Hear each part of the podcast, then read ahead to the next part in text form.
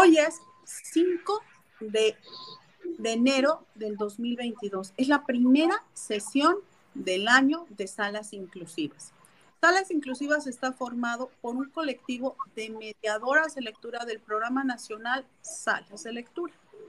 Algunas de nosotras tenemos algún tipo de discapacidad y el resto está muy metido en el tema de la inclusión. ¿Por qué tener una vocación como la inclusión? Porque nos interesa normalizar la diversidad. Nos interesa que todos de verdad nos sintamos que estamos trabajando en un piso parejo, que estamos viviendo en un piso parejo, incluyéndonos y sumando. Es por eso que tenemos dos proyectos. Uno de ellos es Lecturas con Sentido, en el cual cada mes leemos un libro diferente donde el tema sea la discapacidad o alguno de los personajes tenga alguna discapacidad. El otro, el otro de nuestros proyectos es muy importante también y es la visibilización y concienciación de las diversas discapacidades. Es importante que sepamos que en el mundo existen muchos seres diferentes a mí y que está bien y es normal. Es por eso que las mediadoras generosamente dan su tiempo, parte de su práctica de mediación personal, para este colectivo, para seguir normalizando la inclusión. Y como es la primera sesión, les voy a presentar a cada una de mis compañeras. Ellas les van a decir su nombre, aunque yo sé que la mayoría de ustedes ya lo saben, su nombre, el nombre de su sala y el lugar en el que está. Empezamos, por favor, Leti, ella es miembro fundador de Salas Inclusivas. Hola, ¿qué tal? Mi nombre es Leticia Flores Delfín, mi nombre de mi sala es Jardín de Letras y les transmito desde Cancún, Quintana Roo. Muchas gracias. Por favor, Paola. Hola, buenas tardes. Mi nombre es Paola Corina Juárez Medina. Mi, mi, sala se llama Colibris Volando entre Palabras y estoy en el Estado de México, en Otzolotepec. El día de hoy no está con nosotros nuestra compañera Valeria Fábregas. Valeria está en Cuernavaca, tiene 15 años como mediadora y su sala de lectura se llama El Mundo de las Letras. Ahora les voy a presentar a Nube, nuestra nube lectora. Ella aún no es mediadora, pero lo va a hacer muy pronto. ¿Te presentas, por favor, Nube? Mi nombre es Nube Esther Barea Garavito y aquí estoy por gusto porque me gusta la lectura y la disfruto y el conocer sobre discapacidades es maravilloso. Y de hecho me Sofía Chisquet me llama nube lectora. Gracias desde Cancún, Quintana Roo. Muchas gracias. Mi nombre es Sofía Chiquet y soy mediadora de la sala de lectura itinerante Capitán Constantino Urrutia. En este momento desde La Habana, Cuba, para todo México lindo y lector. También soy coordinadora de salas inclusivas.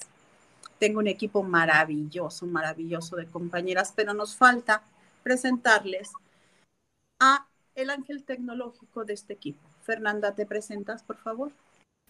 Hola, buenas tardes. Yo soy Fernanda Pérez y estoy aquí de parte del Programa Nacional Salas de Lectura, haciendo mi servicio y ayudando en todo lo que sea. Un placer, desde la Ciudad de México. Estamos en la inclusión porque queremos que todos sepan de todos esos libros, de todas esas lecturas inclusivas que están perdidas por ahí. El equipo ha trabajado durante el año muy arduamente en diferentes campañas. Unas tienen más tiempo porque somos este, las fundadoras y otras las tenemos nuevecitas como moneda recién vendida, que brillan mucho y ahí están. Les voy a preguntar ahora a mis compañeras cuál de las campañas han disfrutado más. ¿Nos comentas, por favor, este, Paula? Bueno, yo como apenas ingresé, llegué a la mitad de este, bueno, a final de año, pero la que más me emocionó o me gustó fue la del libro eh, Martes con el viejo profesor, ya que fue una de las lecturas más completas que he tenido por parte de, de, nosotras o al libro que, que llegué y me gustó porque aborda una de las enfermedades con mayor impacto y de las que también son más incomprensibles. Por experiencia personal del área de rehabilitación, es una de las enfermedades con más carga emocional y con mayor duelo que se, que se puede vivir dentro del ambiente familiar.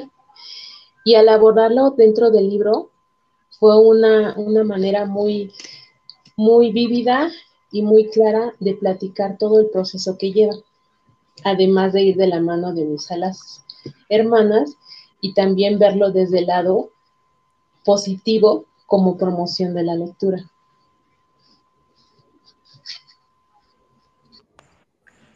Muchas gracias, Paula. ¿Nos compartes, este, Leti? Bueno, pues a mí me gustó mucho la campaña sobre síndrome de Down, donde los niños y adultos, y sin distinción de edades, ni de sexo, ni de nada, todos participamos con un cartel y eso pues me dio mucha alegría que, que se generalice la información, y que se normalice sobre todo la discapacidad. Para mí esa fue una experiencia maravillosa. Todas las demás son muy interesantes, muy buenas y muy beneficiosas, pero en, especial disfruté esa. Muchas gracias. Nube, ¿tú nos quieres comentar si alguna de las campañas te gustó más que las otras? La de parálisis cerebral, a lo mejor porque fue la primera em, que participé, si mal no lo tengo memoria, y leí el libro sobre el parálisis cerebral. Así que em, también aprendí sobre el parálisis cerebral, a pesar de que yo lo tengo, como, yo vivo con él, pero yo no sabía que había libros que hablaran sobre esa discapacidad y ese libro eh, me, cautivó desde el principio, así que me quedé enamorada del libro y ya conforme fui conociendo las demás discapacidades a través de los meses, eh, he aprendido mucho. Muchas gracias, Nube. Yo les quiero mostrar, no sé si se alcanza ahí a ver, esta es una de las campañas que más me gustó. En esa está Leslie Balam, que nos acompañaba antes apoyándonos aquí es la de la parálisis cerebral. Me encantó porque participó muchísima gente tomándose una foto así como Leslie, con un cartel que dice 168 horas a la semana, todo el tiempo, toda la vida. Porque son las horas que una persona con parálisis cerebral y grandes necesidades de apoyo precisa de ayuda de otras personas. 168 horas a la semana. Lo aprendí y lo recuerdo bien. Creo que esto es el fundamento de salas inclusivas. Recordarnos a todos que todos necesitamos de todos en algún momento de la vida, unos más, otros menos. Pero recordar que así como los libros nos hermanan, también nos hermana el saber, que es lo que estamos tratando de propugnar dentro de salas inclusivas. Durante este año en salas inclusivas, este, también leímos muchos libros. Cada uno de los libros hablaba de una discapacidad diferente. Yo comparto con el libro de Martes con mi viejo profesor, que era un libro escrito con muchísima calidez, un libro que te envolvía. Creo que, ha sido de los más amenos. También este libro de No creas lo que tus ojos te dicen, que habla sobre la parálisis cerebral, se me hizo un libro cercano. No sé si recuerdas, Leti, los comentarios que nos hacía Valeria, que de repente decía, este, este hombre sabe mi vida, ¿recuerdas? Este, que fue algo, algo padrísimo. Cuando tú ves que alguien escribe sobre el mundo de la discapacidad sin tener la discapacidad, los que la tenemos nos quedamos sorprendidos porque te quedas pensando, esta persona en qué momento me estaba espiando, ¿cierto? Entonces creo que ese también ha sido uno de los libros que más me ha gustado de los que hemos leído. Otros se me han hecho terriblemente pesados. Y quiero que sepan todos los que nos están escuchando que a la hora de elegir libros, este, ejercemos nuestro derecho lector de decir, este no nos gusta. En algún momento el equipo, yo sugerí un libro y en todo el equipo dijimos, no nos está gustando, bye libro. No voy a decir el nombre porque a lo mejor a alguien le gusta de los que nos están viendo o escuchando, pero este, a mí me gustaría que, habláramos un poquito de lo que comentamos esa vez de, es nuestro derecho lector. Leti, ¿te acuerdas? ¿Nos quieres comentar algo sobre eso? Bueno, este, yo creo que algunas personas no conocen que también tenemos derechos lectores y uno de los derechos que tenemos es de iniciar un libro y no concluirlo en caso de que no nos guste o de poder iniciarlo a la mitad del libro o casi al final o leer el final. Entonces también tenemos derecho a leer lo que querramos, o sea, de cualquier género, que no se nos esté prohibido ningún tipo de género a ninguna persona. Todos tenemos derecho de hacerlo. Y también, pues ese es entre lo que me recuerdo de momento de los derechos del lector. Y eso es muy bueno, saberlo, conocerlo y sobre todo ejercerlo. Gracias. Hemos estado leyendo libros que algunas nos han gustado más unos u otros. Y es una maravilla poder estar en colectivo platicando y hablando de estos libros. Nosotros los invitamos a que todos los miércoles a las 17 horas Ciudad de México. ¿Por qué decimos Ciudad de México? Porque todos estamos en diferentes puntos y ese es el sitio donde puedes hacer tus cuentas para llegar a tiempo con nosotros. Cuando no puedes llegar a tiempo a escucharnos a las 17 horas los miércoles, siempre puedes escuchar la repetición en nuestro podcast de salas inclusivas, que lo puedes encontrar en Anchor FM y en Spotify.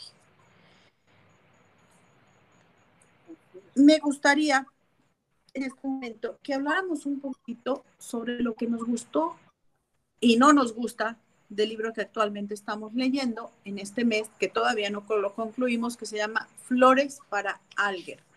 Vamos a empezar con Nube para que nos platique qué le ha gustado y qué no le ha gustado de Flores para el Germán. Adelante, Nube.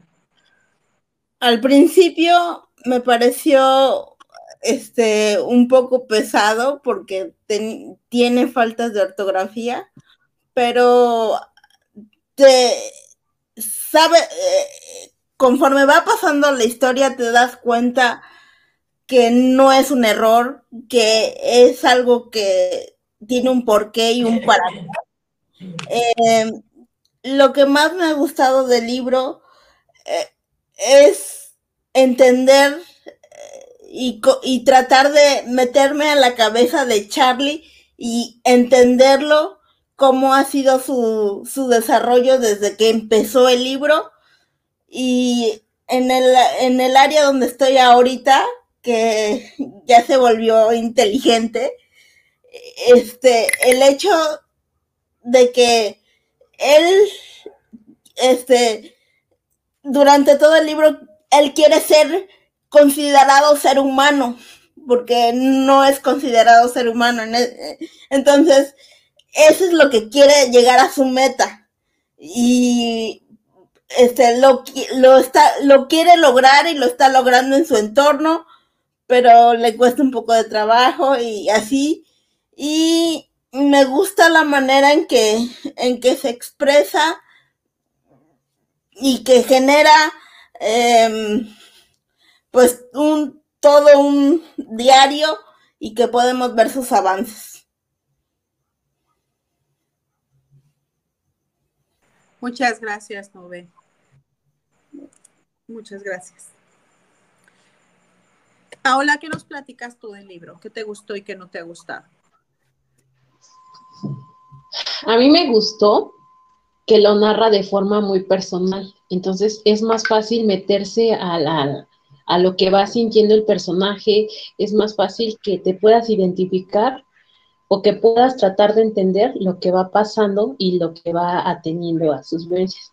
Y también es la parte que no me gustó porque lo ve, lo hace ver tan real y lo pone tan real y es real lo que sucede, lo que pasa, que, que, que sientes feo al final de cada capítulo, personalmente, yo siento feo, aparte de que de los sentimientos que va despertando de coraje, de enojo, de cómo lo, cómo se siente él de impotencia y cómo lo van tratando, pero yo creo que esa es la magia del libro, que, pueda sentir todo eso y que al final de, de, cada capítulo, como lo estamos manejando, quiera saber qué, qué más sucede, entonces te quedas con esa sensación de, ¿puedo leer otro poquito más? pero no, hasta que volvamos a reunirnos hasta el otro miércoles. Leti, te escuchamos, amiga.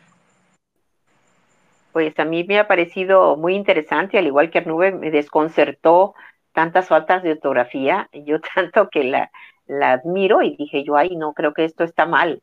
Y ya cuando lo empecé a leer, pues ya fui comprendiendo y siendo empática también con este, con este chico. Y pues ha sido muy interesante ver cómo eh, muestra sus sentimientos, que es la parte para mí eh, más, más importante, y también que lo hace de una manera tan sencilla, tan natural, que uno lo puede comprender fácilmente, ¿no? También eh, me cayó este interesante lo que su amiga, la doctora con la que sale, le preocupa que él vaya a sufrir al ser más inteligente y ser más consciente de todo lo que sucede a su alrededor. Eh, bueno, va a ser, sigue siendo una historia muy interesante y pues los invitamos a que la sigan leyendo y a que la sigan disfrutando tanto como nosotros. Muchas gracias, Leti. A, mí en lo personal me, me mueve mucho el que toda la vida vamos poniendo etiquetas. Y creo que, que al leer Flores para Algernon es cuando más consciente me he hecho de que todo el tiempo ponemos etiquetas. Fulano es listo, Fulano es, este, es, tal cosa. Todo el tiempo etiquetamos las cosas, las situaciones.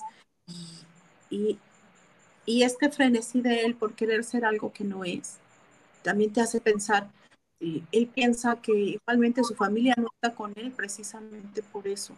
Y creo que también abre un tema que igual en el, próximo miércoles podríamos platicar más a fondo. ¿Cuántas veces ante el nacimiento de un hijo con discapacidad este niño es cedido a alguna institución o finalmente abandonado? ¿No? Creo que es un tema profundo que tenemos que revisar dentro de, las, de esto, dentro de la discapacidad, porque tenemos un porcentaje altísimo de niños abandonados. Entonces, creo que el libro también pone el dedo en la llaga sobre, sobre este punto, que más adelante salas inclusivas de seguro lo estaremos platicando con, con todos los que nos escuchan. A ustedes que nos ven o que nos escuchan, platíquenos qué les, qué les parece el tema de flores para alguien. Es tan importante ser el más listo. Es necesario que comprendamos al 100% todo. ¿Qué onda con las etiquetas? Creo que, sería para, para seguir platicando sobre esto. Pero ahorita, como bien dijo Leti, sigamos platicando y hablando de esto el próximo miércoles a las 17 horas Ciudad de México.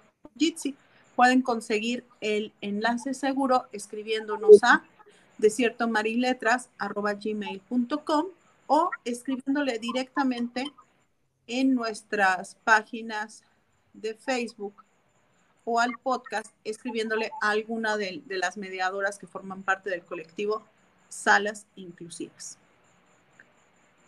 Los pueden encontrar entonces en Facebook, en Instagram, en Spotify, en Anchor y en el blog de Salas Inclusivas, Salas Inclusivas 2021.blogspot.com. Ahí también estamos escribiendo. Próximamente verán artículos de Leti, de Paola y quizás hasta de Nube que se nos aviente a hacer algún, algún reportajito por ahí.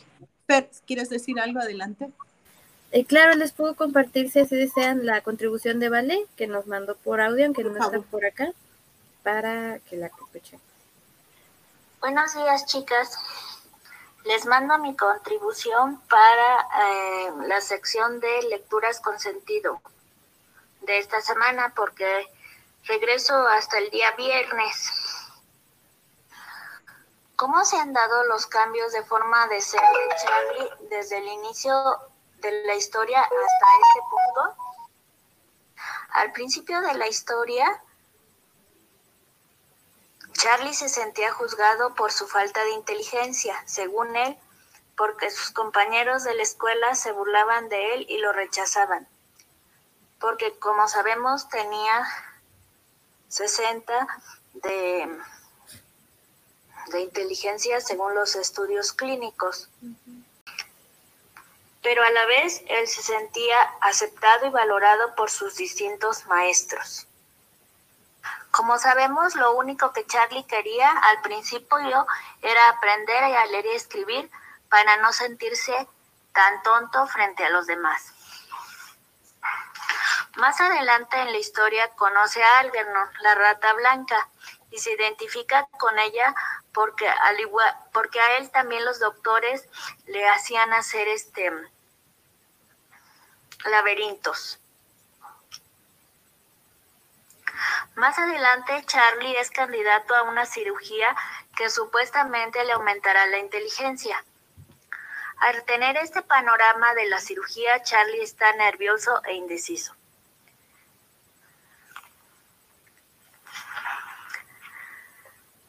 Durante toda su vida, Charlie se siente afectado cuando sus padres discuten por la discapacidad de él y se sentía atrapado porque aunque quería no podía cambiar la situación. Al ser candidato a cirugía, Charlie puede andar por la universidad y eso le gusta, pero después de la cirugía a nadie le cae bien porque se volvió juzgador, arrogante, sabelo todo y criticón. Desde mi punto de vista, este este cambio de Charlie lo, utilizó como venganza contra todos los demás por cómo lo, lo trataban antes. Pero no pensó que con ese carácter nadie tenía que aguantarlo. Y más adelante veremos qué sucede. Gracias. Esta sería mi contribución para eh, las tardes de lectura con sentido.